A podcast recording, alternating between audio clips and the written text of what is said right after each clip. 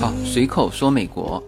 呃，那么这一期就接上一期强势思维的这个话题，因为上一期其实是说了一半。呃，上一期播出之后啊，就蛮多人对这个角度蛮感兴趣的啊，当然也有这种质疑的声音，可能还是我没有讲的太清楚哈。其实我们聊强势思维和弱势思维，我在上一期聊的开头就说了，这两种思维没有说就强弱之分，就是社会都需要啊。我们不说社会那么大吧，你就说一个家庭，如果两个两夫妻全是强势思维，那会怎么样啊？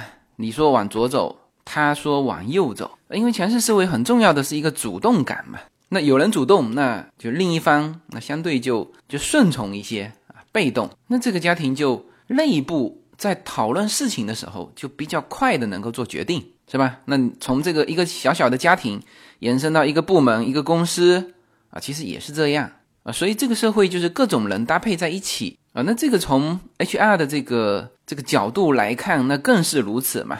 一把手 O 型血，那么二把手就要配一个 A 型血，是吧？O 型血是强势，A 型血是认真，是吧？一把手如果是 A 型血认真啊，一丝不苟。那么最好配一个 B 型血作为二把手。那么 B 型血的特点就是能够和周围所有的人搞好关系啊，所以很多公司的二把手是 B 型血啊，需要团结各种力量啊，这是需要搭配的。那像乐嘉的那个颜色理论也是如此，还有我们以前 HR 经常用到的啊，你是猫头鹰啊，那就给你配一个变色龙吧。所以这个强势思维和弱势思维。就总体来说是天然存在的，而且是可以搭配的。所以呢，上期我一开篇就说了，我并不是在宣扬这个强势思维，或者说是贬低弱势思维，而是说这两种思维看待事物是不同的啊。那这个是很明显的哈。我我就举这个上一期给我评论下面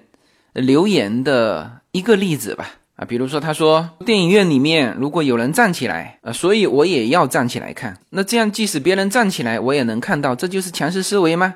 啊，他这个很明显是质疑嘛。为什么要站在站起来看的人的角度思考问题呢？我想坐着看呀。然后其实他评论完下面立刻就有另外一个听友回复嘛，他说如果你只能想到也站起来看电影，那这就是典型的弱势思维。呃，他这个回复是对的哈，就是。就弱势思维是什么呢？就是被动啊，因为别人站起来了，我看不到，那我就只能站起来吗？那他觉得这是不对的，但是他觉得不对的第一反应并不是叫前面的人坐下，而是一种很无奈的，他也要站起来啊。所以呢，我就给他回复，我说你应该让前面的人坐下，因为电影院的规则是坐着看。我说如果他反对，那就叫电影院管理员；如果电影院拒绝，那么就退票。这是这才是强势思维。然后他又回复说：“那为什么别人想玩枪，我就一样要有枪去对抗啊？别人要来盗窃我，我我就要装安防系统，是吧？别人占据了当趟的街道，我晚上就要绕着走。啊，这说这些行为都抬高了社会运行的成本啊。那为什么不叫电影院管理员来管，是吧？就他问的都是为什么？其实这个为什么是一种抱怨，是吧？那我又给他回复，我说这个安防系统。”你为什么要装安防系统呢？其实安防系统是直接连着警察的，就等于是别人一站起来看电影，就自动通知这个电影院管理员。然后他最后说：“哎，他说你这样说确实还有点道理啊。”那在评论当中也有很多是就非常理解这种强势思维的，比如说这一条，他说强势和弱势说白了就是看能否掌握主动权，主动出击或者是主动防御啊。这个就说到那个安防体系叫主动防御。放到普通的生活中，就是自己想做的事情能不能有办法达成，并且遇事要有一定的自保能力，有能力按照自己意愿行事的，一定不会是弱势一方；相反，事事不由己的，肯定也不是强势的一方。啊，那他最后说，任何时候能力、权力掌握在自己手里是最安心的。啊，那这个就对强势思维就理解的非常清晰了哈。强势思维更多的是思考怎么做，他。不太会去问为什么。那比如说，我们开飞机啊，那就是弱势思维是觉得这个东西风险性很高嘛，他就会问，他说这个飞机如果掉下来怎么办？而强势思维是我怎么让它不掉下来？就是我就是想开，那我怎么让它不掉下来？啊，甚至还会反问一句：那天上飞的那么多飞机是吧？掉下来的是屈指可数的，为什么别人不掉下来，我会掉下来？这个就是强势思维。呃，然后还有一个评论，这个我现在找不到了哈，但是我印象还是比较深的。他在评论里面说说，呃，美国你这个有枪支啊，会造成啊这种就治安问题嘛。然后呢，就把这种社会问题呢就推给社会，因为我在上一期的节目里面不是聊到这各个城市差异很大嘛。那这个城市没钱的，那他就没有办法去雇佣这个警察，那这个治安就不好。就他认为这种社会是是有问题的社会，就说这个政府不解决这个社会问题，然后去交给钱去解决。呃，他这个思想是大政府的概念啊，就属于那种政府包办一切，有问题找政府啊。那事实上美国不是这样的，就美国所谓的。政府它都很具体的啊，比如说政府就川普的这一届叫联邦政府，是吧？我们小西体的叫 city 的这个市议会、市长啊、市的警察局，那你没有收到税收，那你就养不起这个安保人员嘛，就这么简单。那他觉得这叫霸凌嘛？他说这种社会是霸凌的社会，这不是强势什么强势思维，就他就非常不喜欢这种这种社会。那实际上呢，我给他回复，我说美国的这个政府本来就是建立在钱上面的，就市民有交这个税收，那才有政府。我说的是这个市政府哈，就很明显嘛，罗兰港他就没有政府，他这个钱不够，或者说市民认为我不需要请什么市长、市议会，我通通不需要，那我就托管给上一级的政府，那么市民就少交这份钱。那所以这种就叫做钱控制政府。那还有一种就是说政府控制钱。那美国是钱控制政府，就他前面半段说的没有错，说这个社会问题就政府没有解决啊，推给社会自己去解决。呃，这个在美国这边本来就是这样，先有人住在这里，然后有税收，然后大家觉得说要成立一个就是安保更好一点吧，我们就多雇一些人，然后才成立政府。我说的是地方政府哈，我在那个评论后面回复他，我说你是愿意政府控制钱，还是你愿意钱控制政府？我说钱是在大家的口袋里面的。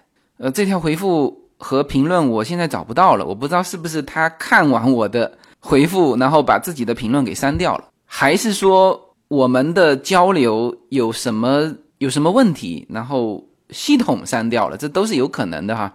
呃，总之这个。强势思维的这个话题，这个角度，那确实是引发了大家去思考啊，去评论啊，这个是我很愿意看到的。这个评论数上去了哈。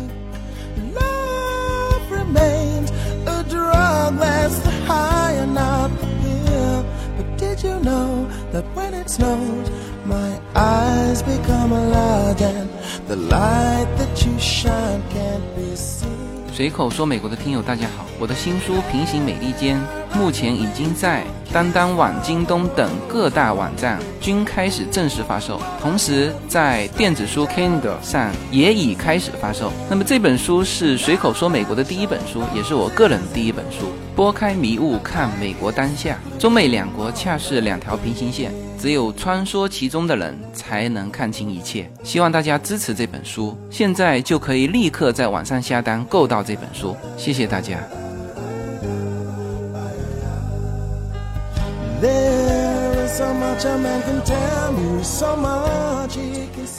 呃，那么上一期就有一个小内容我提到了，但是没有讲到，就是我说我在家族讨论的时候，从强势思维的这个角度去讨论。然后呢，我们家族里面其中有一个家庭在南非生活的，然后跟我们讲了一番他们现在这边的治安情况以及他们怎么应对的。就翻回头我们来看，说啊，无论是中国还是美国，真的都是非常安全。他是怎么说这个南非现在的治安情况呢？就总体上，南非现在从治安的角度几乎陷入无政府状态。就他们家自己啊，开的是防弹车，呃，你没有听错哈，开的是防弹车，然后车里面要放 AK 的，呃，这个情况不是他去夸张这些啊这些事实哈，因为我们家族不止一个家庭在南非啊，他没有必要去去吓唬我们哈。然后他说。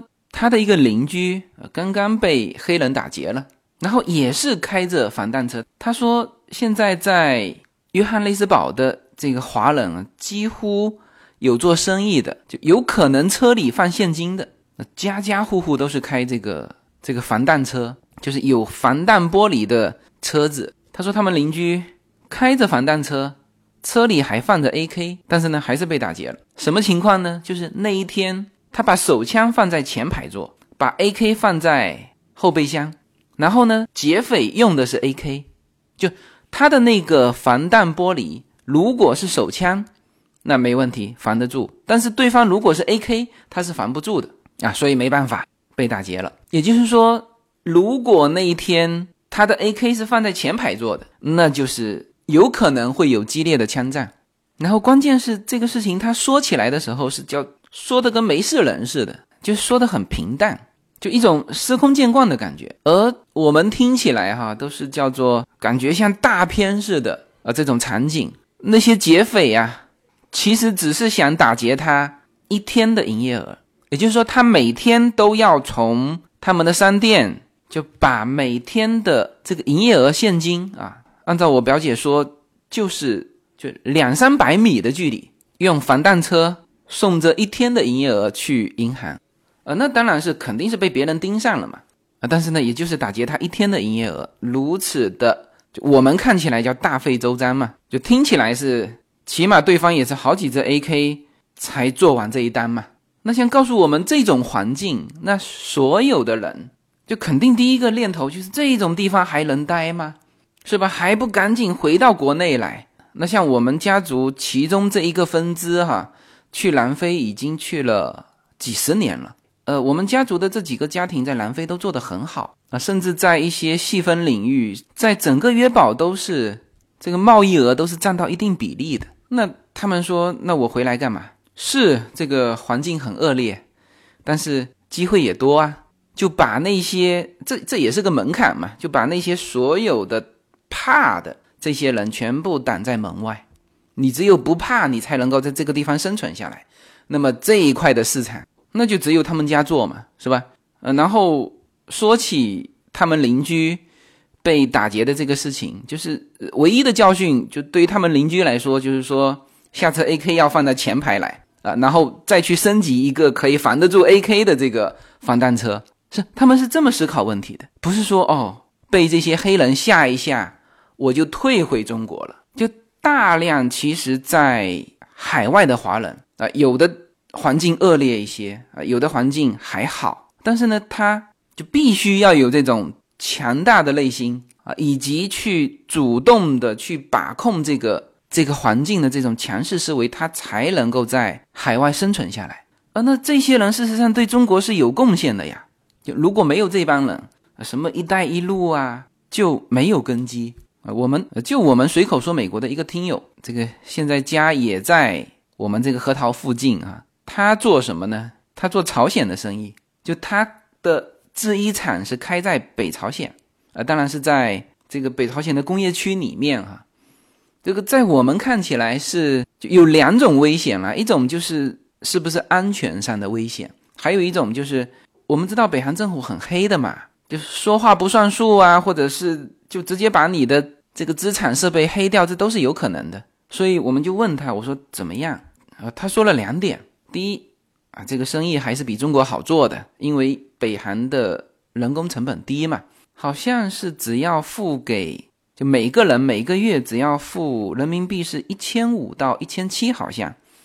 他说，如果同样的工在深圳找，或者在中国那些制衣比较集中的一些地方找。要四千多块钱，还是更高？那所以他说这个成本低啊，可以做。那我问他，我说，那么经常会遇到北韩政府的一些这种不规范的行动，把你们的货啊或者是设备呀，就直接遇到什么问题，把你们人赶出来，投在他那边的所有的东西，他都给你收掉，那你怎么办？他说这就是成本了，是吧？还有就是你要做一些模式的更改，就他现在的模式是就在那边建厂的时候，他就把这些设备就算给到这个工业区了，就是这个北韩政府了。那他们是就来料加工嘛，就是把原材料从中国到那个开城工业区，然后呢，正常不是每个月要付给你呃这些人工费吗？呃，一个月一千五到一千七嘛。那我现在就把我的设备折成租金，那租金你不用付给我了，那我呢用人工费跟你去抵扣，就我也不用开给你的人员工资，就我们两相抵扣。那十年之后，或者是多少年之后，那这个设备就是你的了啊！那他是用这种的方式在北韩开他的这个服装加工工厂的。你看哈，大量的华人在海外是这么做事情的。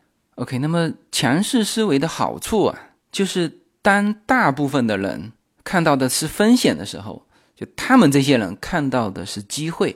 所以呢，真正在海外创业的这帮人啊，应该说都是我们华人这里面呃比较难得的这种力量。呃，因为我是经常和特别是和在美国这边创业的啊这些华人们交流，就是他有的不仅仅在美国嘛，那是很多地方他都有生意，就都在创业。所以你跟他们一交流，就发现他们有的这种非常难得的那种啊这种开拓的精神，这个是很难得的，因为。总体上说，哈，我们整个中国的教育其实是偏弱势思维的教育，因为从小学开始，学校更注重的是服从，家里也是更注重听话。然后呢，就是无论是学校还是家庭还是社会环境，其实都帮你规划了一条路。那你能做的就是沿着父母、老师跟你说的啊，以及。社会环境要求你的啊，比如说到了一定年龄就要结婚啊，呃，结了婚就必须要有孩子呀，呃，进体制内去端这个铁饭碗啊，就其实大量的就整个中国社会的这个这个教育，就你从小到大接受到的这些信息，就是更容易让你干嘛有这个弱势思维、强势思维和弱势思维，并不完全是与生俱来的。当然你会说，呃，可能男生啊，男性。会更多的是强势思维啊，女生更多的是弱势思维啊，或者说你的这个人就比较内向啊，那个人呢比较比较开朗啊，那是不是他开朗的有强势思维？其实不见得，就有些很内向的人，他其实内心非常强大啊，有些表面上看上去咋咋呼呼的人，其实一碰就倒。就他内心很脆弱，稍微受到一些打击，呃，他就退却了。所以看上去强势思维和弱势思维是与生俱来的，但事实上他是会调整。那我一会儿就给大家举这种什么情况下他会去调整的这种例子哈。就因为他这种思想会受到外界的一些影响啊，所以在中国这种偏弱势思维的这种教育环境下。能够成长起来的这一批人，能够在海外创业，能够这种不屈不挠，这是非常难得的。没有什么能够阻挡，没有什么可以阻挡对自由的向往。大家好，这张专辑的播出时间是每周一周五的下午，每周两期，不见不散。现在大家除了收听我的音频节目之外，还可以加入我的微信公众号，公众号的名字是无限空间，这是一个跨越中美的自由连接的社群。大家可以通过这个公众号找到您所在的城市或者是您喜欢的微信群，加入随口说美国的社群。同时，也在这个公众号里面啊，已经建成了随口说美国的 IP 矩阵，名字叫做星辰大海。在这里面呢，大家。可以听到更多的跨境主播为您分享的更多的跨境内容。当然，您如果希望随时能够追踪到随口说美国的各类信息，您还可以登录新浪微博、今日头条、抖音去搜寻随口说美国。移动互联网的神奇之处呢，就是可以把同类的人拉得很近，让我们勇敢开始，活成喜欢的那个自己。OK，那么在上一期话题里面呢，有一个内容我也点到了啊，也本来就是准备放在这期讲的，就提到了什么？提到了女性的弱势思维，甚至呢会给到一些非常优秀的女性在婚姻上的这种被动，这种我们说叫不如意吧。呃，大家可能啊会在身边会看到有一些看上去条件是。非常优秀的女生，但是呢，她在婚姻上就是本来我们觉得就她的条件很好，就她的资本、她的资源要比别的啊条件一般的女生要好，那么就正常去推测，或者就更多的会认为她在婚姻的选择上可能会更容易选到这种幸福的婚姻啊，但事实上我们不能说恰恰相反哈。应该说，他们就幸福婚姻的这种成功率，可能要比大多数人想象的要低啊。一种就是优秀的大龄剩女，就始终没有找到婚姻啊，这是一种；还有呢，就是找错了，就找错的结果呢，就是就可能表现出来的就是，就一种是离婚嘛，还有一种就是和离婚也差不多，就准备离婚啊。那么这些都是属于叫做婚姻上的不如意。呃，其实我身边就蛮多这种情况，呃，那我不知道我们的听友啊有没有跟我一样的感觉哈，就是你以前在读书的时候，就班上那些你感觉条件非常好的这些，比如说班花呀、段花呀，啊，甚至是校花，那现在就如你。预测的那种，呃，更容易得到幸福的，啊，婚姻生活非常好的，呃，这个比例，呃，到底有多少？可能大家现在立刻扫描一遍，好像他们的情况，或者说好的情况，没有我们想象的高。我我我说这个话一直很保守哈，我怕说重了。但事实上，就是好多这种优秀的女生，在这方面，就是就目前的状态都不好。我们也很很纳闷嘛。我有一次和我的同班同学，一个女生是呃，算是我们以前的班花啦，呃，甚至可以算段花。她的婚姻生活就现在哈，就属于那种我不知道他离了没有哈，反正准备准备再离。然后在他之前已经出现过好几个是属于这种情况啊，也都是我们当时班上呃条件非常好的女生。然后一个、两个、三个到他这里的时候，我就。实在忍不住，我脱口而出，我问他：“我说为什么你们这些条件好的女生，反而最后的这个归宿反而不好呢？”就当时我问他话的时候，他没有回答我，他也不知道答案，但是他就把这个问题一直就记在心里。然后半年之前有一次，他非常激动的跟我联系，呃呃，当然是聊其他的事情的时候，非常激动的说到这件事，因为他突然间想明白了，他是这么说的：“他说你以前问过我说为什么？”我们班条件好的女生，最后反而这个婚姻上呃都不见得很好。就当时你问过我的这个问题，我现在告诉你为什么哈？是因为条件好的女生她习惯了去被动选择，就是说她们从她们开始有感情生活起啊，她们身边就不缺追求者，所以她们都是被追求的。然后她们在这些追求者中间去选择。就往往的条件好的女生，长得漂亮的女生都是这么选择的，然后也都只能这么选择，那就造成一个问题。她当时情绪非常激动地告诉我，他说：“我始终就没有明白过自己到底想要什么样的人，就始终没有去想过这个问题啊。”然后就在身边的追求者当中去找一个，那这个面是非常窄的，就他们都不要说是主动去去出去找，他们连想都没想过。无非是身边谁对他们更好一点啊，他们就选择了这个人。那之后发现这不是他想要的。然后这些女生呢，天生啊，他们其实有两点，就是在真正的选择被选择的这竞争的过程当中，他们其实有两点是劣势的。你不要以为说哦，条件好、长得漂亮，她在面临竞争的时候，就各种指数都是高的，不是。她有两样指数，呃，甚至不如相貌平平的女生。哪两样呢？第一，呃，就是从博弈论的角度来看呢，就本身漂亮的女生，就是在男女生交往的时候，就他的就被选择的机会，就是要比相貌比他低一个呃层面的这些女生要来的更低。呃，你没有听错哈，要来的更低。呃，那个数学大师叫做纳什，呃，他就专门说过这个例子。他的故事好像还被拍成电影嘛，我忘记掉叫什么名字了哈。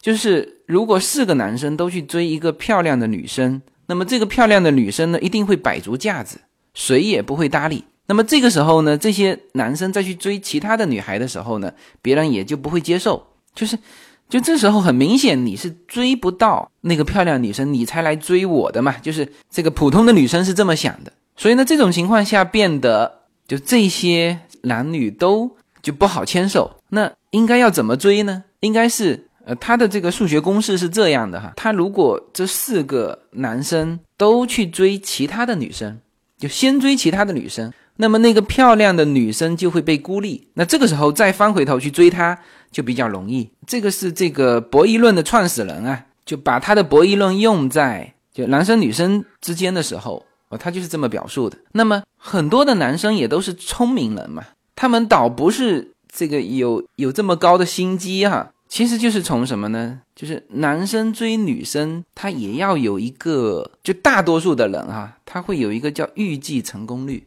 呃，比如说大多数的人都会认为，漂亮的女生身边不缺这个优秀的男生，就这个时候他就会放弃去追求这个漂最漂亮的女生，那他就会找一个感觉这个成功率更高的。就每个人都是从自己就成本最低啊，成功率。最高的这个角度呃去思考的嘛，呃，那么这种情况下，就是这个相貌中上的女生，她其实反而获得的这个机会要更多啊。那么特别是在中国这个社会，读书的时候，家长老师要求你不能谈恋爱，是吧？那大学一毕业就赶紧恨不得你结婚，就是你可以用来练兵的啊，就是来来回回就大家都。有几个回合的这呃的这种时间就特别短啊，基本上所有的人他没有这个愿于尝试的时间成本，在就尽快找一个解决婚姻问题啊，就是迟了就怕说啊自己被剩下。那的确就是优秀的女生，就漂亮女生，第一波行情里面是最有可能被剩下的，是吧？等你到第二波行情的时候，人家新一代的漂亮女生又出来了，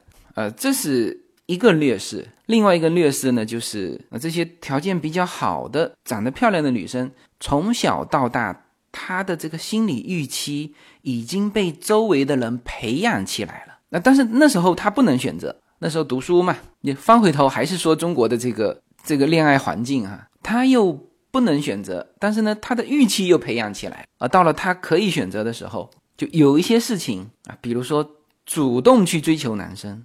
像这种事情，这些漂亮女生是做不出来的。呃，但是呢，那些相貌中上的女生，那她们反而是做得出这个事情。然后她们做这些事情，就算是被别人看出来了，别人也不觉得怎么样。但是漂亮女生如果做这个事情，人家就会觉得很怪啊。那这些都是从这种同龄人的这个横截面去看啊，就是仅从这种博弈论的角度去看。但事实上，这个社会是更复杂的，就不同年龄段之间，就还有可能有这种竞争，是吧？刚才说了嘛，就二十五岁的女生，她面临的并不是只是二十五岁的女生之间的竞争，那还有十六岁的呢？啊，十六岁说的太小了哈，啊，二十一岁的是吧？而中国的这个选择啊，又是单向的，什么呢？就是就是年龄大的男生可以选择年龄小的女生，但是呢？年龄小的男生去选择年龄大的女生的时候，就是社会会给他们巨大的压力。那么这些呢，当然大家在就其他的这种分析性的意见里面也都能看得到。但是从强势思维的角度去看这个问题，就是说啊，叫一个是被动选择，一个是范围太小。那在这里呢，我要举呃我们美国闺蜜圈里面的其中一个主播。的真实案例啊，应该说他之前的思路和绝大部分的华人女生的这个思路是一模一样的。她是很优秀的，就是形象也非常好。那当年呢，肯定是更年轻，这个更漂亮，学历也很好啊，日本、美国都待过。然后呢，到三十多岁开始选择婚姻的时候，因为她在日本工作，美国读书嘛，那准备说就意识到说自己。就是要赶紧选择婚姻，否则的话就变剩女的时候，其实，在整个这个华人的体系里面，他已经迟了。呃，这个问题上，在美国的华人女生和在中国的这个大龄剩女，呃，是一样的境遇哈。就是我现在在洛杉矶，身边还有蛮多的这种就着急，就觉得自己被剩下的这种优秀女生。呃，当然，他们待在美国，这种压力会小一点，但他毕竟是华人嘛。一回到国内，立刻亲朋好友、家长就给他压力，所以他们也有这种被剩下的感觉。那么就说，就我们的这位朋友，美国闺蜜圈的主播哈，她那时候三十多岁了。当然，首先考虑的是回国啊，去寻找婚姻。那结果呢，可想而知嘛，叫备受打击。她始终之前也都是这种弱势思维，就正常一个女生的思维方式嘛，就回国也也去相亲。结果呢？最后哈，就让他思想转变的，就是他回国，最后相亲到一个五十几岁、头发都秃顶的一个二婚的这种男性，都看不上他，说他年龄太大了。呃，他那时候应该也不是大三十多岁，可能三十出头嘛。那，结果这个五十多岁的这个大叔，人家要的是二十几岁的，还翻过头来看不上他，就是。就他觉得那个大叔已经是他可选择的底线以下了，但是呢，事实是这个人反而看不上他，所以从那一刻起，他开始发狠。这个时候就从弱势思维变成强势思维了，他没得选择了。然后他回到美国做了一件什么事情？在美国最 popular 的这个相亲网站上，认认真真的准备了他的履历。他经过那件事情之后，把这个这个问题想清楚了，什么呢？就是。他问自己啊，那这个话我今天也问所有的，就是我听友当中如果有自己认为自己还比较优秀的，但是呢现在被剩下的这些女生，就我也问你们，你们是不是觉得这件事情对你来说非常重要？就是解决你们的婚姻问题，这个问题是不是非常重要？那他当时的答案是他想明白了，他觉得这个事情对他非常重要，他要把它当成一个工作去做，所以呢他就。用这种在工作上的这种认真严谨啊，去就像拿它去找工作，拿它去去考大学一样，做了非常漂亮的这个 paperwork，就找摄影师拍这个最漂亮的，还不要很做作的，就是就看上去像生活照，但实际上是就精心拍出来的啊，然后认认真真的做这种相亲准备，包括他说到就专门。为了迎接这个别人给他发的这个邮件，他专门去注册了一个新的邮箱。那事实证明，这些都是有用的。就他说这一段的时候，就基本上就正如他所说的，就是把它当成一个工作去做。那么他那张非常漂亮的这个征婚的照片就被那个网站，就美国最 popular 的这个网站选成了什么呢？选成了封面。啊，当然他封面不止他一个。有白人的女性，黑人的女性，她是亚裔的女性嘛？结果她自己都都懵了，就是就那一段时间，有一千七百多个男生向她的邮箱发来了这个应征的资料。那这个时候，她新的去成立一个邮箱就就发挥上作用了。然后呢，他还要把这一千多位的应征者要分类，就否则你怎么看这一千多位怎么看，是吧？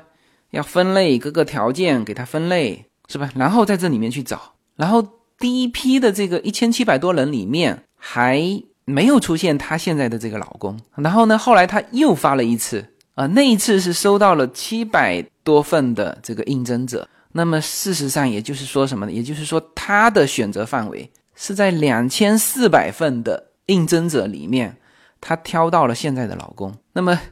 她说，她和她现在的老公第一次见面的时候啊，她说她看到这个人之后啊，就是就腿都迈不开了，就太帅了，太是她想要的。然后她那时候说，哇，她说这个人要是看上我，那我就太幸福了，是吧？结果最后啊，他们就走到一起，那现在也结婚十几年了。那，她老公是是一个白人，还是一婚。是大帅哥那种，身高一米九。就她说她的两个妹妹都参加过当地的那种什么世界小姐的竞选，就是她在就白人的圈子里面，就是因为她自己妹妹都非常漂亮，所以说漂亮的女生，就白人里面漂亮的女生，她反而就看多了，他就喜欢亚裔的女生，然后最后他们就走到一起去了。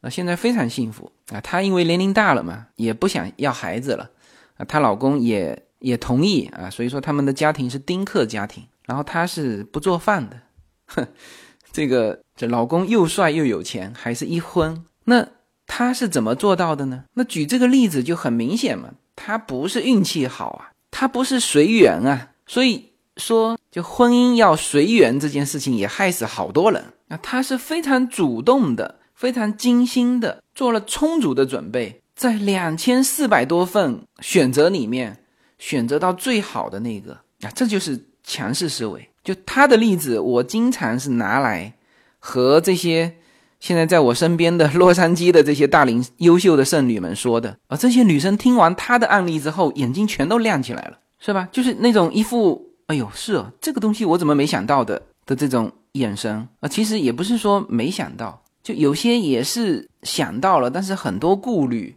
啊，又顾忌说我的这个资料上传上去，我的朋友、我的同学会不会看见啊？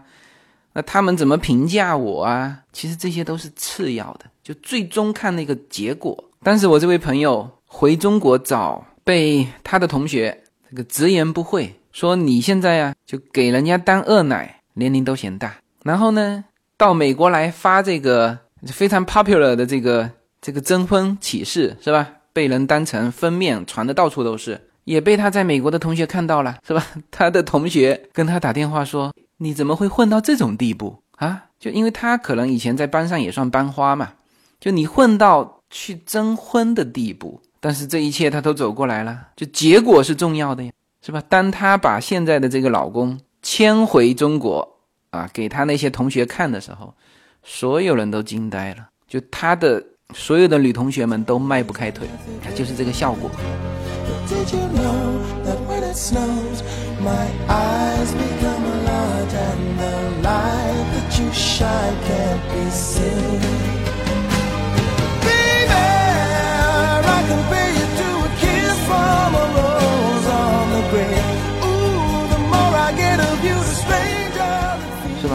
啊，他就是克服了两点，就我刚才说的那劣势的那两点。第一，他不被动选择，他主动出击，是吧？他的范围是两千四百份，而我们身边，包括我们自己啊，当时选择婚姻的时候，每一个人绝不超过十个人。有一次，我在教育一个洛杉矶的就有这种婚姻危机的这种女生的时候，就正好旁边坐着另外一个我们的朋友。